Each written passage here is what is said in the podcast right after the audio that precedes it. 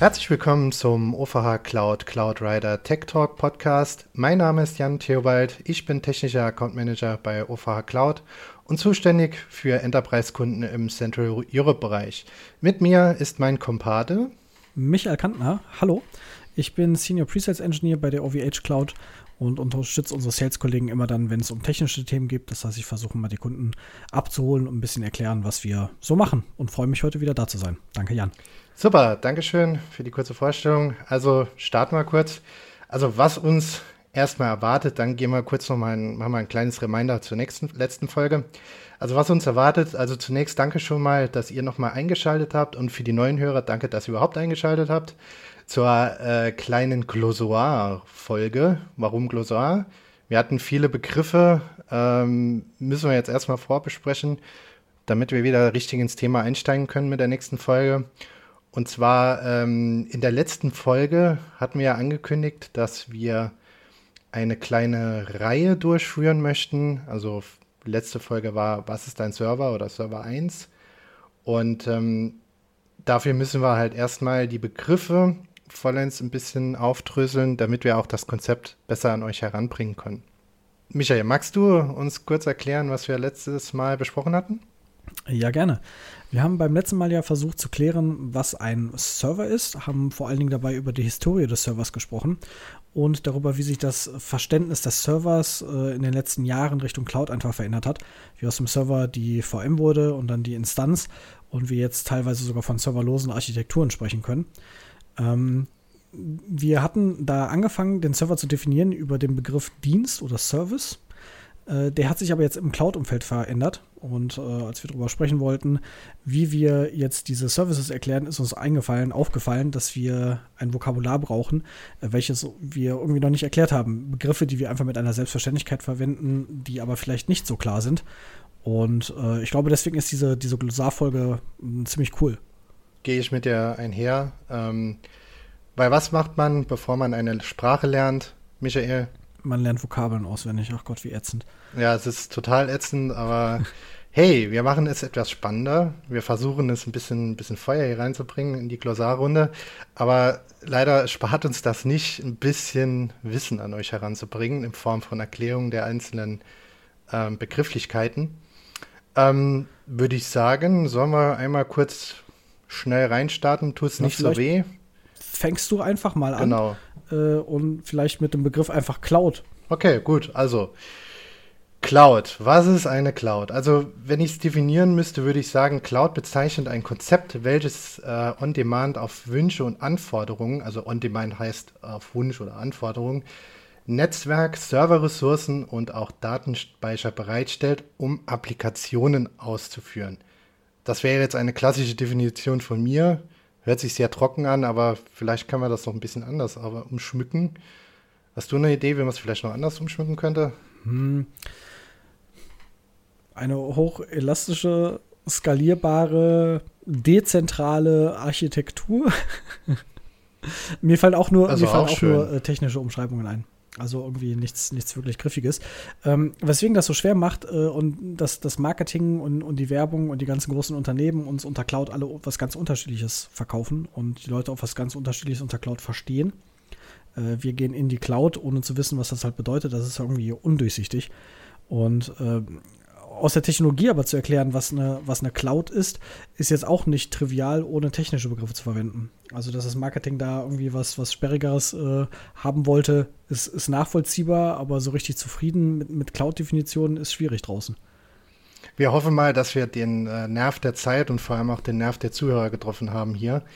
Ähm, aber vielleicht nehmen wir mal, also es gibt ja verschiedene Modelle der Cloud. Ne? Ähm, mhm. Einmal auf seitens von, äh, wie viele Benutzer auf der Cloud liegen und auch vor allem, welche Konzepte es für Cloud gibt. Michael, vielleicht fängst du mal mit dem, mit einem der Arten der Cloud an. Vielleicht Private Cloud, was das wäre, hat man vielleicht mal gehört. Genau, fangen wir vielleicht mit Private Cloud an, weil das ähm, vielleicht am einfachsten nachvollziehbar ist, wenn wir von klassischer Infrastruktur sprechen. Äh, die Private Cloud ist halt eine Cloud-Infrastruktur, die für einen Single Tenant dasteht, die also privatisiert ist, für einen einzigen Endkunden. Äh, das kann eine Organisation sein. Ähm, Das kann ein Unternehmen sein, das kann einfach nur ein Setup sein. Das kann aber vor allen Dingen auch etwas sein, was die Kunden mal on-premise gebaut haben. Ähm, weil wenn man früher Server hatte, hat man angefangen, die zu virtualisieren. Und äh, gerade VMware ist da halt ein, ein sehr großer Hypervisor, der äh, on-prem sehr viel gemacht hat und auch sehr, sehr früh dabei war. Und der hat ganz viele Funktionen eingebaut, weswegen man da auch schon von einer Private Cloud sprechen konnte, bei dem, was die Leute on-prem hatten. Das heißt, äh, dedizierte, begrenzte Ressourcen, die für einen Tenant bereitstehen. Das ist das, was ich unter einer Private Cloud verstehen würde, unabhängig davon, ob die im Rechenzentrum läuft oder beim Kunden vor Ort. Super, alles klar. Da würde ich sagen, es gibt ja auch noch ein Pendant dazu, die Public Cloud. Ähm, würde ich einmal kurz erklären, äh, also eine Public Cloud, also ich, find, ich finde das Public finde ich immer ganz schwierig Weil zu erklären. So öffentlich klingt. Ja, klar, es ist öffentlich. Das, also, also wenn ich es öffentlich erkläre, finde ich ein bisschen schwierig. Also nichts anderes heißt also Public, weil es halt eine Multitenant-Infrastruktur ist. Also mehrere ähm, Organisationen oder Entitäten nutzen die gleiche Art von Infrastruktur. Die ist nicht nur vorgehalten für eine Organisation wie bei der Private Cloud. Und deswegen ähm, öffentlich, weil es quasi öffentlich zugänglich ist.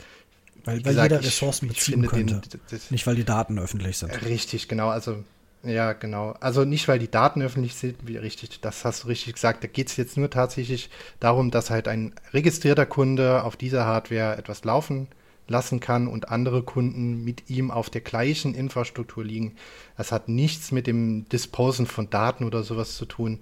Ähm, und was das halt auch ausmacht, also werden natürlich auch Sachen ausgeliefert, ähm, die halt auch benutzt werden können, wie äh, Netzwerke, also private und öffentliche Netzwerke gehören natürlich da auch dazu. Mhm. Ähm, die werden aber dann auch mehr oder weniger geshared mit den anderen Kunden und äh, deswegen öffentlich. Okay, das heißt, ich kann auch eine öffentliche, also nein, mit Public Cloud, also mit der öffentlichen Infrastruktur, privatisierte Netze bauen, weil ich meine Netze halt einfach selber definieren kann. Und da kann dann kein anderer rein. Das heißt, ich habe meine, meine abgeschottete Umgebung und meine garantierten Ressourcen. Ähm, und das ist das einzige öffentliche daran, dass sie einfach zugänglich sind. Genau. Perfekt. Würde ich sagen, mal beim nächsten Begriff Fein. weiter. Ähm, da fällt genau, mir jetzt spontan. Haben wir nämlich die Mischung dazwischen, ne? Genau, richtig. Äh, da fällt mir jetzt gerade spontan Hybrid Cloud ein. Michael, was sagt uns das? Mhm. Ja, Hybrid Cloud ist, wie der Name sagt, Hybrid. Das ist also mehrere Umgebungen miteinander kombiniert. Äh, in der Regel hat man eine Hybrid Cloud, wenn man Scale-Out oder Scale-Up-Verfahren macht von seiner On-Prem-Infrastruktur. Das heißt, ich habe ein Unternehmen, das hat halt ein, kleines Rechenzentrum. Da ist so für den, für den rund ums Jahr ist quasi alles gut. Und zum Oktoberfest, äh, wenn dann die Hotelbuchungen kommen, dann brauche ich auf einmal sehr viel mehr Leistung. Und dann kann ich halt so ein, so ein Scale-Out-Verfahren machen. Das heißt, ich skaliere meine Infrastruktur in die Public Cloud und äh, erweitere die damit. Und das ist halt ein, ein hybrides Antriebskonzept, ähnlich wie bei einem hybriden Auto. Wo halt äh, zwei Motoren drin stecken, Elektro und Verbrenner, haben wir hier Private und, und Public kombiniert. Ähm, das ist aber nicht, nicht zu verwechseln mit einer anderen Version von Cloud, die ebenfalls mehrere Clouds miteinander kombiniert, nämlich die Multicloud.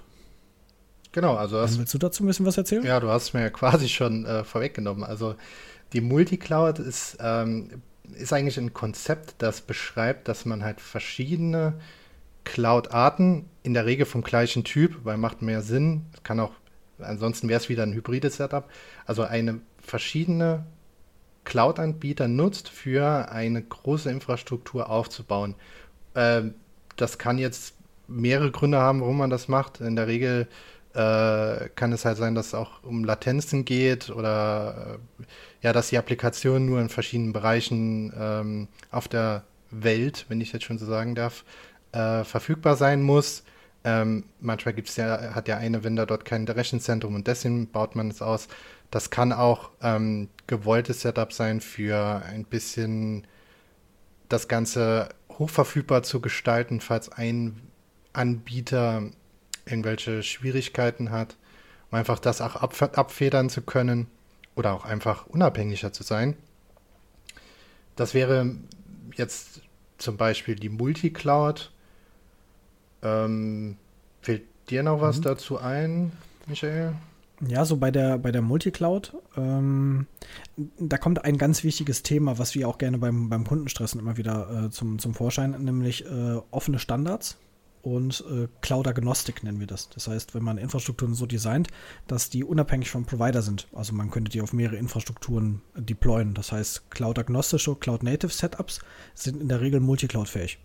Während bei ähm, älteren Infrastrukturen oder, oder klassischen kleinen Server-Infrastrukturen ähm, Multicloud nicht so trivial umzusetzen ist, äh, weil da spätestens irgendwo was am, am Netzwerk anders konfiguriert werden muss.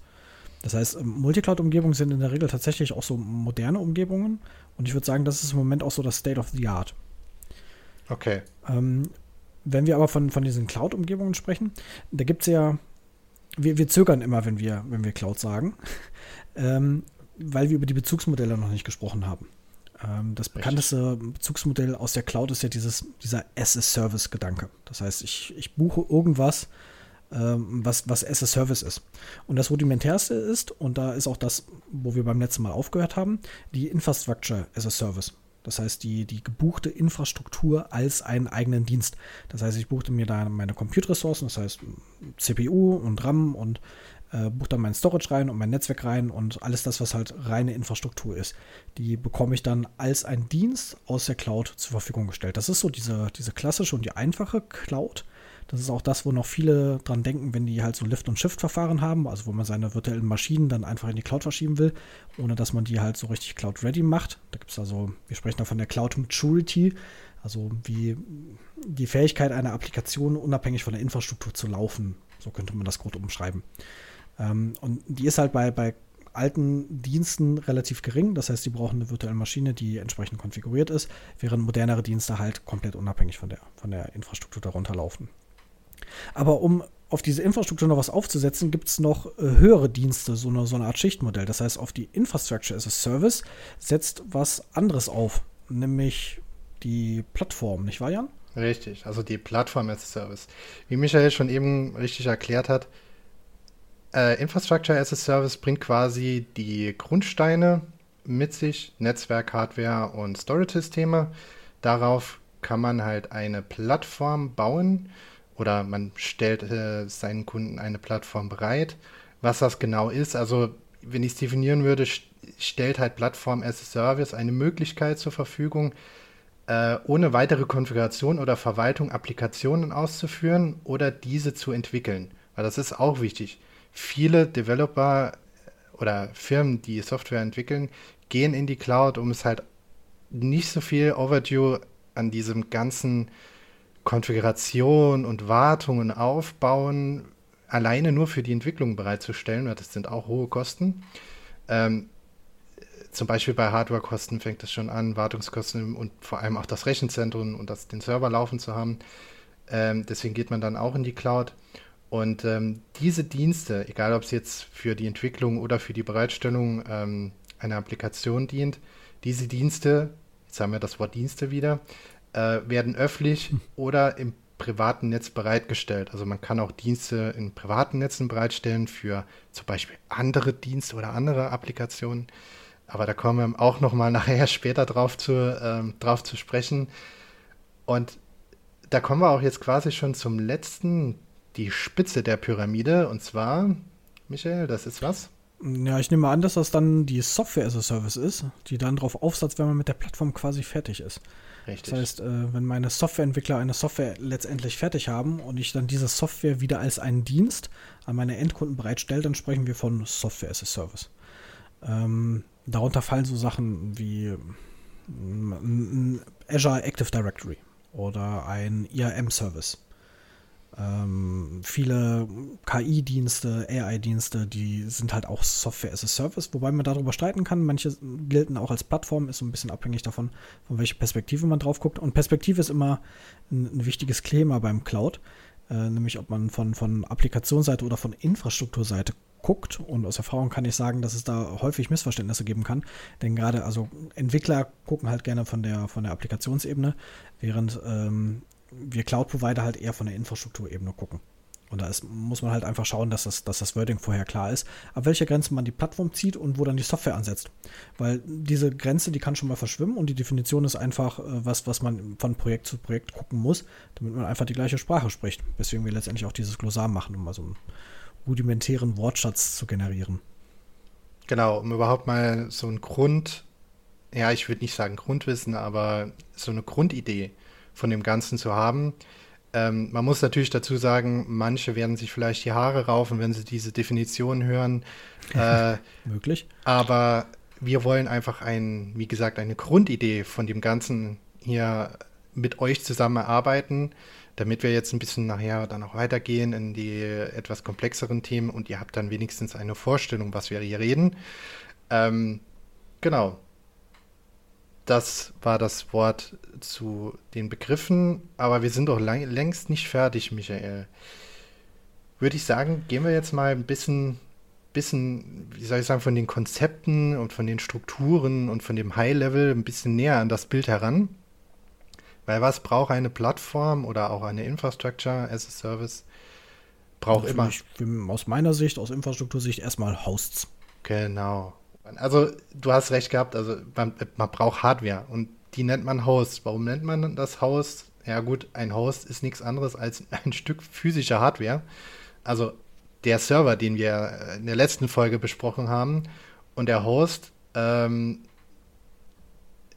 kann halt entweder VMs oder auch als oder Knoten, äh, das hören wir später nochmal, äh, was ein Knoten oder ein Node ist, kann halt dieser hosten. Ohne Host kann man halt nichts laufen lassen, egal in welcher Infrastruktur.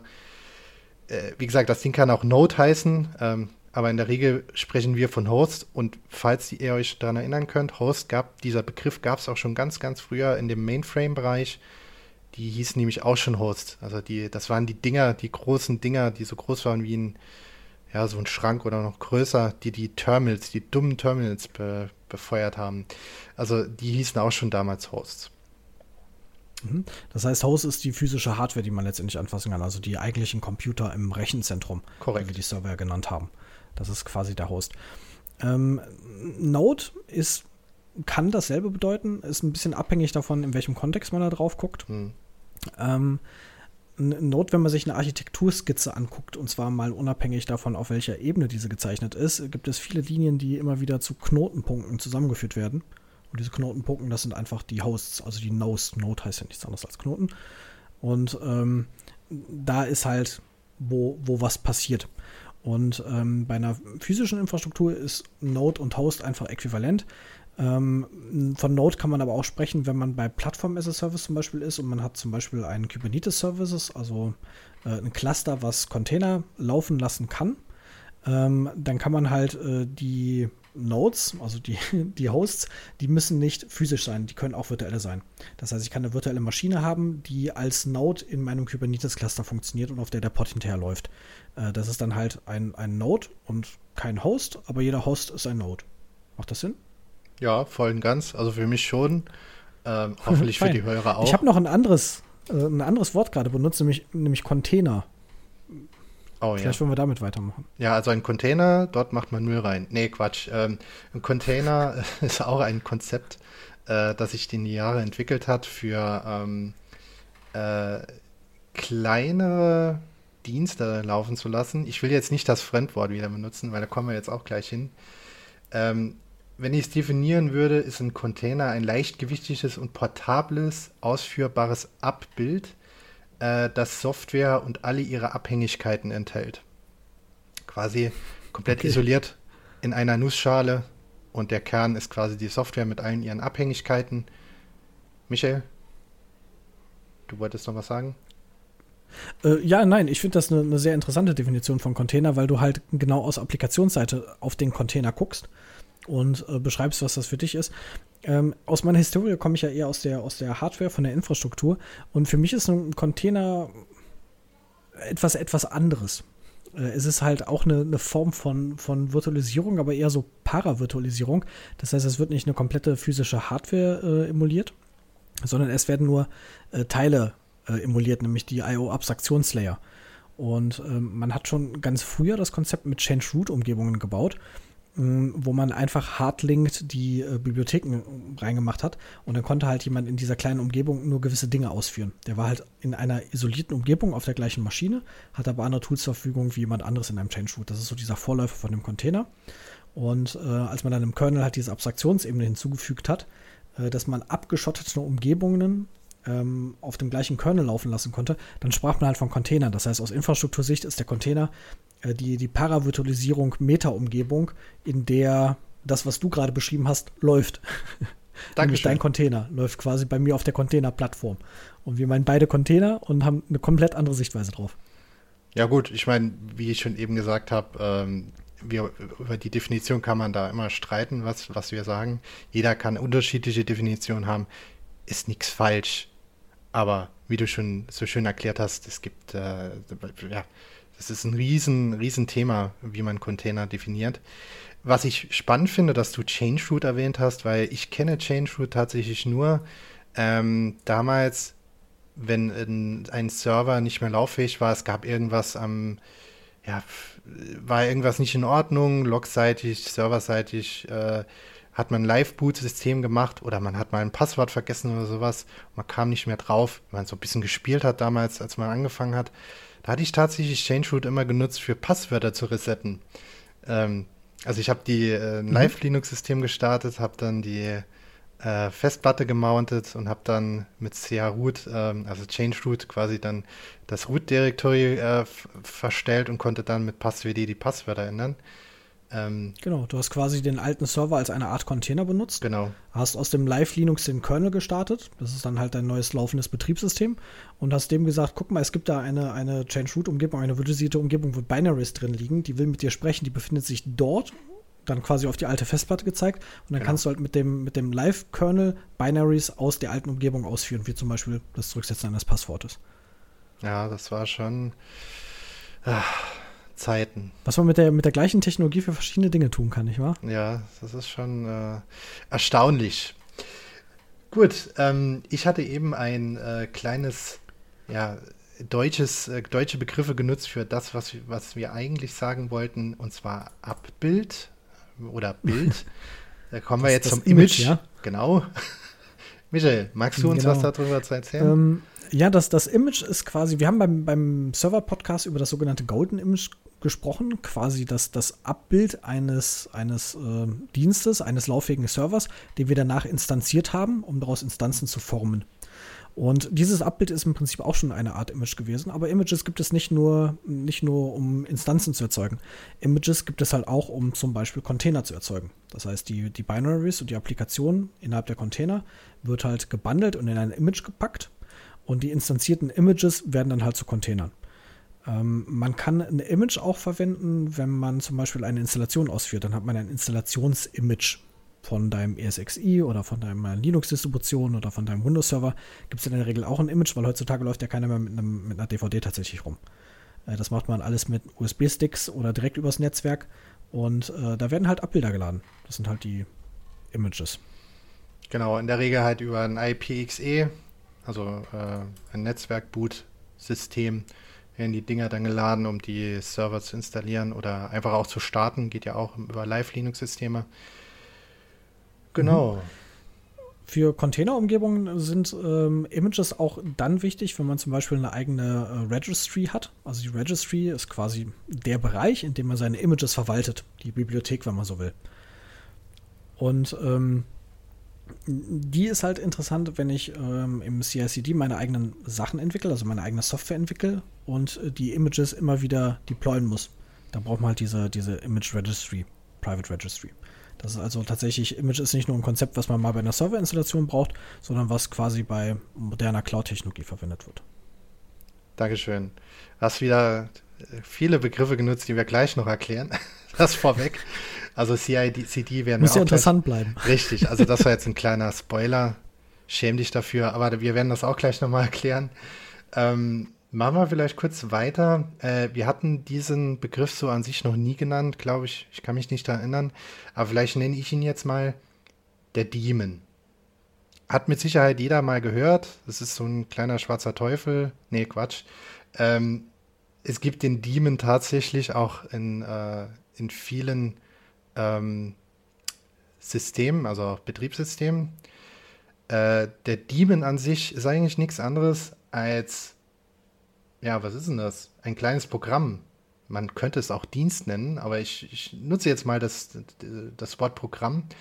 Äh, das unbeaufsichtigt läuft, um kontinuierliche oder periodische Funktionen auszuführen. Äh, was heißt das jetzt im, im Grunde? Also Daemons gibt es tatsächlich schon so lange, wie es Unix-Systeme gibt. Also die ersten Unix-Systeme hatten auch schon Daemons und zwar sind die dafür da, für verschiedene Teilbereiche eines ähm, Betriebssystems auszuführen, ohne dass jemand, ein Operator, äh, zum Beispiel derjenige, der vom Terminal sitzt, die andauernd überwacht oder neu startet oder startet. Der Daemon in der Regel ist so konfiguriert, dass er automatisch startet, ähm, auch eine automatische Fehlerauswurf hat und auch eine automatische Fehlerbehebung hat. Ähm, heutzutage sind die Demons ähm, nicht nur beschränkt auf ihr eigenes, äh, eigene Geltungsbereich, nochmal ein anderes Wort, das wir gleich erklären, ähm, sondern die sind tatsächlich dann auch für die, teilweise für die ganze Infrastruktur zuständig. Äh, aber klassisch kommen die natürlich aus dem Betriebssystemumfeld, ähm, wie zum Beispiel den, das Netzwerk kann damit gesteuert werden oder das File-System kann damit gesteuert werden oder überwacht werden. Ähm, dieser Begriff ist halt wichtig später, wenn wir in die Cloud dann wirklich eintauchen, dann wird dieser Begriff noch mehrmals fallen. Ähm, deswegen ist es wichtig, den auch zu erklären. Was auch noch wichtig ist, und das haben wir jetzt so häufig schon gesagt, dieses Wort, ist Service. Michael, magst du uns da irgendwas drüber erzählen? Ja, ich würde dazu deinen Demon gerne nochmal aufheben. Denn Aber der, natürlich. Der, der Demon, der hatte ganz früher in den Linux-Umgebungen ganz wichtige Aufgaben und die hat er auch heute noch. Die sind aber nicht mehr so am Tageslicht. Aber einer der bekanntesten Demon, die auch viele Linux-Server-User kennen, ist der inetd bzw. xinetd. Das ist quasi ein Meta-Netzwerk-Demon, der auf Netzwerkports lauscht und wenn da eine Verbindung eingeht, dann startet der den dahinterliegenden Service den eigentlichen Dienst, der dann diese Verbindung entgegennimmt und halt äh, seine, seine, seine, seine, Sachen macht. Äh, der Service ist quasi ähm, die abstrakte Anwendung, die letztendlich ausgeführt ist, Verbindungen entgegennimmt und ein Ergebnis zurückliefert. Zum Beispiel ein Web-Service oder ein Datenbank-Service, der eine Datenbank macht. Das heißt, ähm, der Service ist der Dienst, der nach außen bereitgestellt wird.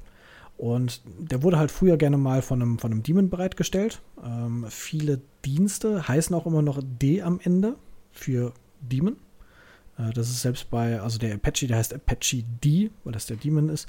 Äh, der Lighty heißt Leiter TTPD, weil das ein Daemon ist. Mhm. Der SMTPD ist der SMTP-Daemon. Das heißt, dieses, dieses D in Daemon in den Services, die gehen überall Hand in Hand.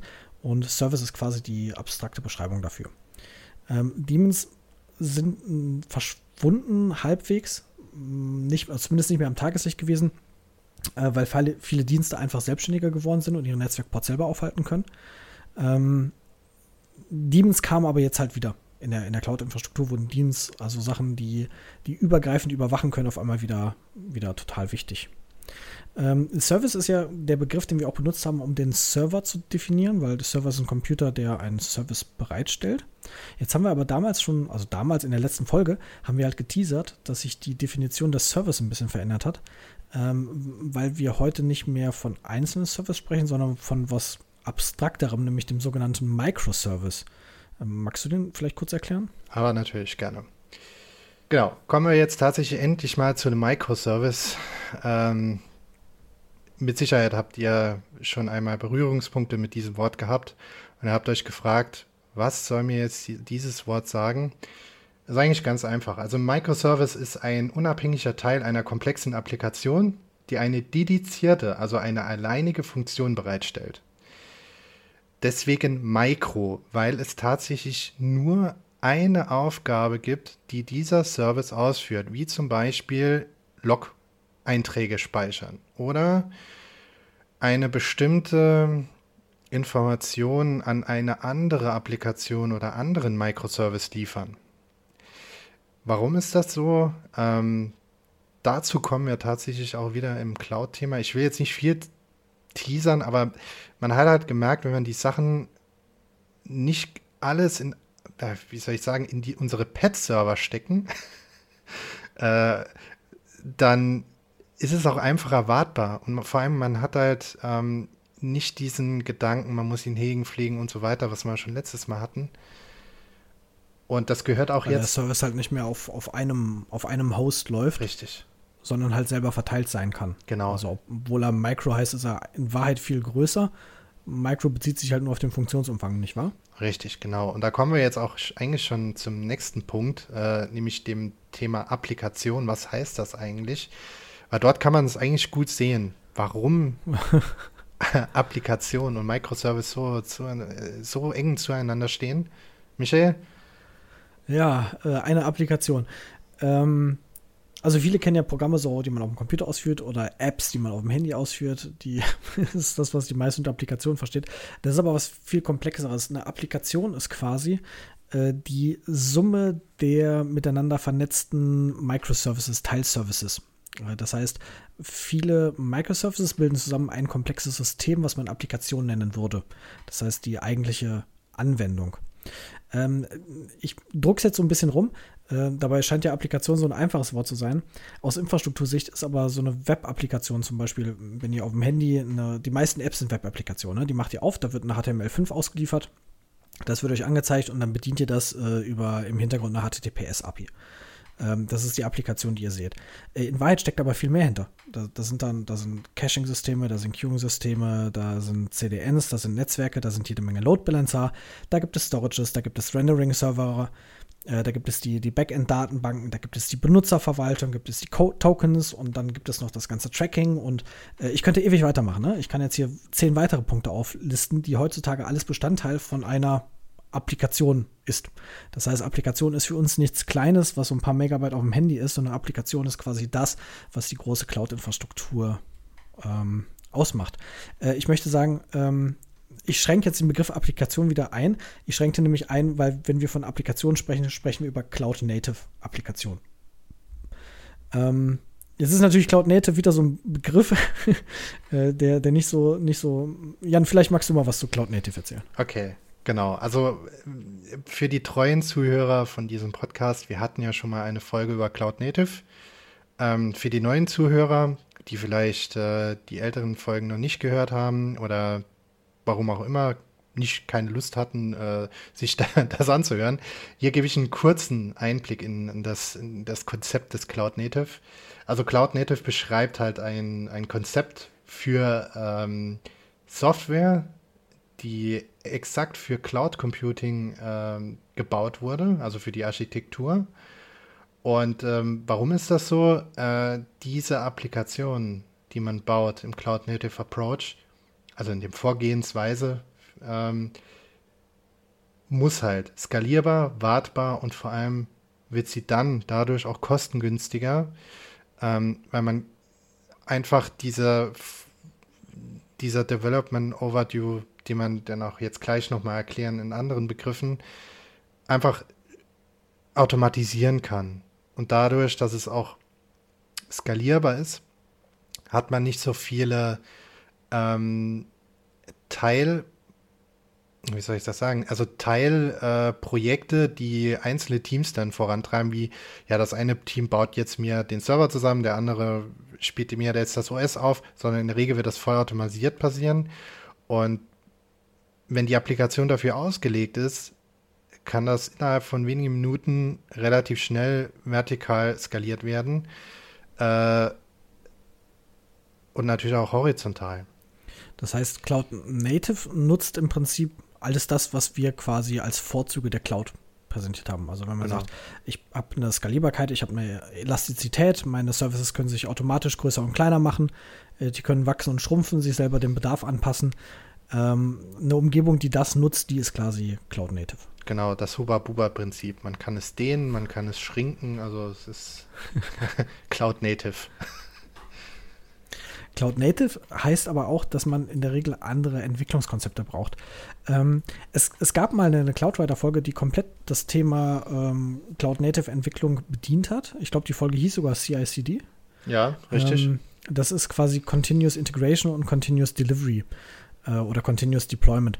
Das heißt, ähm, während man entwickelt oder während Teams modular entwickeln, können diese Module in der Umgebung ausgerollt werden. Das heißt, äh, jeder hat seine eigenen Microservices mit definierten Ein- und Ausgängen und diese Definition, die steht einfach vorher fest. Und was dazwischen steht, das kann ich aus äh, Entwicklersicht ändern. Das heißt, solange mein Input und mein Output dem, dem weiteren Standard folgt, kann ich dazwischen meine Applikation weiterentwickeln oder diesen Teil der Applikation weiterentwickeln, ohne Rücksicht auf die anderen Teams nehmen zu müssen. Und das erlaubt halt sehr, sehr agile Software entwickeln. Und das ist halt im Prinzip das, was man unter CD versteht. Ähm, wer mehr wissen will, hört sich gerne die alte Folge ein. Äh, auf jeden Fall sehr hörenswert. Äh, ich habe sie genossen. Ähm, Im Bereich CICD, da gibt es halt jetzt noch ein, ein, bisschen was, was da so drumrum liegt. Zum Beispiel GitOps. Äh, weiß nicht, wollen wir dazu noch ein paar Worte verlieren? Ja, klar, gerne. Also auch zu diesem Thema gab es schon einen äh, Podcast. Ähm, wir wollen aber trotzdem halt die, die Leute nochmal auf den gleichen Stand bringen. Ich werde nicht viel Worte dafür rüber verlieren. Aber GitOps ist quasi ein Konzept äh, zur Verwaltung, Entwicklung und Bereitstellung und die Pflege von Software oder von Applikationen. Ähm, quasi eine mehr oder weniger aufgeteilte äh, Geschichte zwischen einmal Versionsverwaltung und auf anderer Seite das Ausführen, also diese Operation. Äh, wer, wie gesagt, mehr wissen will, ähm, auch ein bisschen Geschichte zu, zu Git, also die Versionsverwaltung, die diesem äh, Wort den Namen gegeben hat, äh, kann sich nochmal die Folge anhören. Jetzt gibt es halt noch zwei kleine Punkte, die wir noch besprechen sollten, die sehr, sehr, sehr, sehr, sehr, sehr wichtig sind ähm, im Meine Bereich. Lieblingspunkte. Ja, genau. Äh, nehmen wir mal den ersten, das ist einmal CLI. Michael? Ja, CLI ist etwas, wo ich mich super wohl und super, super heimisch fühle, weil ich auf CLIs seit 25 Jahren rumturne, mehr, äh, fast schon 30. Ähm, CLI ist das Command-Line-Interface. Ähm, die textuelle Ein- und Ausgabe. Äh, das, was man vielleicht noch als DOS kennt oder Linux-Kommandozeile. Äh, es gibt davon natürlich sehr viel modernere mm, Applikationen, wie zum Beispiel die, die PowerShell oder äh, moderne Linux wie Bash oder ich bevorzuge selber die, die ZSH. Das ist quasi die textbasierte Schnittstelle, mit der ich die Möglichkeit habe, alles manuell auszuführen. Das ist mein, mein Human Server Service Interface quasi. Die, die Einheit, Mensch-Maschine-Interface, das Wichtigste. Das ist äh, meiner Meinung nach das CLI. Und äh, das ist sehr viel mächtiger, als die meisten Leute glauben, weil das eben standardisierte Sachen hat, wie Standardeingabe, Standardausgabe, Standard-Error. Da hatten wir grob bei Log4j mal angerissen in der, in der Folge. Ähm, das bedeutet, ich kann meine, meine Sachen aneinander hängen und obwohl meine Kommandos klein sind und nur einfache Dinge tun können, kann ich, indem ich sie miteinander verknüpfe, sehr komplexe, sehr, sehr aufwendige Sachen tun und habe ein sehr, sehr mächtiges Tool, mit dem ich viel automatisieren und skripten kann. Und vor allen Dingen kann ich mit den sogenannten Konsolen, das äh, ist auch ein Begriff, der geht zurück auf die, auf die Unix-Cluster-Zeit, auf die, auf die Mainframes, wo halt noch die, die Terminals die dummen Konsolen waren. Ähm, mit denen man heutzutage eine andere wichtige Schnittstelle bedient, die mit den CLIs und Automatisierung Hand in Hand gehen, nämlich die äh, APIs. Ähm, das heißt, die Konsole, die ich auf der CLI habe, um eine API bedienen, äh, ist für mich die wichtigste Schnittstelle, um zum Beispiel ähm, Calls auszuprobieren, äh, um Kunden zu bedienen, um hohe Integrationen zu erreichen. Und äh, eine API ist vielleicht was, was wir auch nochmal kurz erklären wollen. Ja, also eine API ist die Application Programming Interface. Also das, was Michael schon eben erklärt hat, äh, quasi die Austauschschnittstelle, ähm, die in der Regel standardisiert ist. Ähm, es, also es gibt verschiedene Modelle der API ähm, oder von APIs. Die sind halt standardisiert. Ähm, die werden halt genutzt von den Microservices in der Regel um halt Datenaustausch zu machen oder halt die Applikation als solches kann auch eine API haben. Ähm, also zu Deutsch ist das die Programmschnittstelle und ähm, dieser Dienst, naja, nee, diese Schnittstelle stellt in der Regel dann halt ähm, diesen Datenaustausch her zwischen Microservices und Applikationen, wenn es halt zum Beispiel eine Fremdapplikation ist, oder von Microservice zu anderen Microservices oder halt von dem äh, geschätzten Layer 8 zum, äh, zur Applikation. Was ist Layer 8, Michael? Der Mensch. Ja, genau. Natürlich, der User. Gut. Ich glaube, den, kennt, den kennt jeder Informatiker. Äh, der Rest kratzt sich vielleicht gerade am Kopf. Äh, macht nichts, wir haben trotzdem unseren Spaß. genau.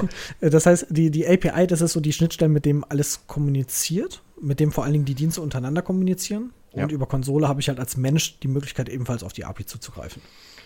Äh, API finde ich ist so ein spannendes Thema, da könnte man schon fast mal eine eigene Folge zu machen. Ähm, muss aber hinten auf unsere Liste, die eh immer länger wird. Kleiner Spoiler, wir hatten schon eine Folge über API jetzt. Macht aber nichts, Michael. Wir Macht können gerne noch eine dann, machen. Dann, ich will für alle. Ich war, nicht, ich war nicht dabei, ich bin traurig. Ja, macht ja nichts. Äh, wir können ja trotzdem noch mal über APIs reden. Äh, wenn wir jetzt ähm, in, ins Cloud, in die Cloud eintauchen, äh, denn tatsächlich sind wir jetzt mit dem Griffen soweit fertig. Hin zurück, ne? Ja, wir sind soweit fertig. Äh, das heißt, unser Podcast Folge wäre somit fertig. Was ist ein Pod im Cloud-Umfeld? Letzter Begriff? Ein Pod. Ein Pod, ähm, POD. Der ist quasi die, der Ort, wo der Container läuft, der quasi den Container trägt. Genau. Das ist quasi der, der Pod. Und unser Podcast. das ist nicht das. ist dort, wo, der, wo die Cloud drin läuft. Nee, Quatsch.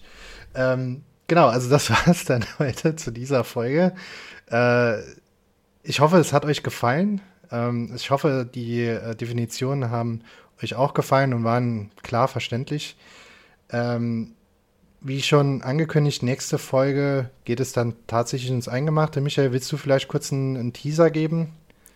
Naja, wir haben ja äh, grob gerade erklärt, was jetzt äh, ein Microservice grob ist.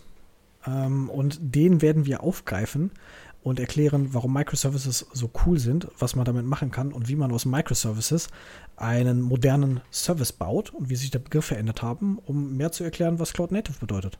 Perfekt, gut, dass wir jetzt alle Begriffe hatten, äh, denn ansonsten wäre dieser Satz sehr schwierig. Genau, allein für diese Zusammenfassung muss man das so sagen. Perfekt, einwandfrei, super. Vielen herzlichen Dank nochmal auch für deine Zeit, Michael. Das war's jetzt auf unserer Seite. Schaltet nochmal ein. Danke fürs Zuhören bei der nächsten Folge und dann gehen wir ins Eingemachte. Wir wünschen euch einen schönen Tag und bis zum nächsten Mal. Bis dann. Ciao, ciao.